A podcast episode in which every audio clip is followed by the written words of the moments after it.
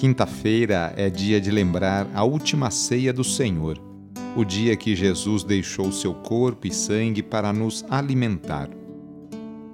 Iniciemos a oração invocando a Santíssima Trindade.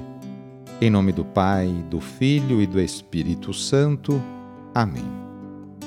Senhor nosso Deus, nosso Pai, nós cremos em vós, nós esperamos em vós, nós vos amamos nós vos agradecemos este dia e vos damos graças porque estamos com vida.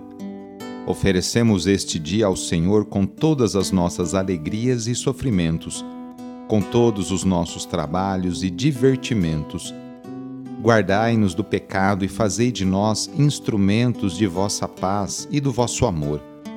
Ajudai-nos a observar vossos santos mandamentos. Amém. Quinta-feira, dia 16 de junho. O trecho do Evangelho é escrito por Lucas, capítulo 9, versículos de 11 a 17. Anúncio do Evangelho de Jesus Cristo segundo Lucas. Naquele tempo, Jesus acolheu as multidões, falava-lhes sobre o reino de Deus e curava todos os que precisavam. A tarde vinha chegando. Os doze apóstolos aproximaram-se de Jesus e disseram: despede a multidão para que possa ir aos povoados e campos vizinhos procurar hospedagem e comida, pois estamos num lugar deserto. Mas Jesus disse: Dai-lhes vós mesmos de comer. Eles responderam: Só temos cinco pães e dois peixes, a não ser que fôssemos comprar comida para toda essa gente.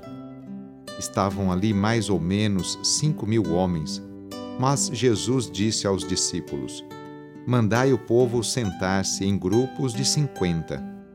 Os discípulos assim fizeram, e todos se sentaram. Então Jesus tomou os cinco pães e os dois peixes, elevou os olhos para o céu, abençoou-os, partiu-os e os deu aos discípulos para distribuí-los à multidão. Todos comeram e ficaram satisfeitos e ainda foram recolhidos doze cestos dos pedaços que sobraram. Palavra da Salvação. Jesus acolhe as multidões, fala-lhes do reino e cura os necessitados. O fim do dia, porém, está chegando, e o que fazer com a multidão que necessita de comida e hospedagem? Os discípulos sugerem despedir a multidão é a solução mais fácil, é a solução mais cômoda, claro. O Mestre, porém, convoca os discípulos para que não se omitam e procurem organizar o povo em grupos, recolher o que havia entre eles e, depois da bênção de Jesus, repartir entre todos. Resultado disso? Todos comeram e ainda sobrou. É o milagre da partilha. No mundo não há falta de alimento o que existe é a falta da partilha. Onde não se partilha, alguém acumula e muitos ficam na miséria. Onde há sim a partilha, todos podem ter o mínimo para uma vida digna. Somente partilhando teremos um mundo sem miséria e sem miseráveis. Se ainda há fome no mundo hoje, é sinal de que a sociedade ainda não descobriu o valor da partilha. Ao doar sua vida pela humanidade, Jesus nos mostrou a mais sublime partilha. Na celebração do corpo e sangue de Cristo, que celebramos hoje, fazemos a memória dessa doação suprema do Mestre, o qual nos quer solidários com as necessidades do povo a cena do milagre da partilha dos pães se perenizou na Eucaristia, como gesto do dom de Deus repartido entre todos, para que todos tenham vida. Hoje quero dar a bênção de São Brás, a bênção para a sua garganta. Mas antes eu quero abençoar a sua mão, porque na hora da bênção oficial você vai colocar as suas mãos na sua garganta.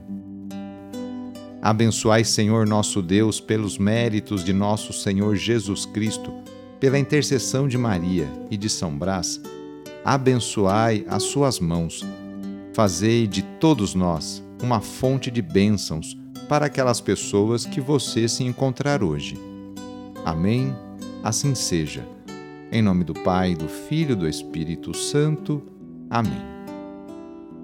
Agora coloque as mãos na sua garganta. Ou se você tiver um filho recém-nascido ou uma filha recém-nascida ou ainda pequenininhos, coloque uma mão na sua garganta e a outra mão na garganta dele. Pela intercessão de São Brás, bispo e Marte, livra-te Deus dos males da garganta e de todos os males. Em nome do Pai, e do Filho, e do Espírito Santo. Amém. Foi muito bom rezar com você hoje. Se esta oração está te ajudando, eu fico muito contente.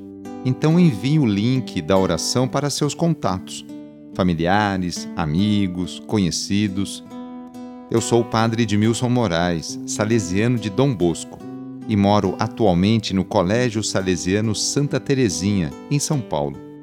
Que Deus continue abençoando você e sua família. Abraço e até mais!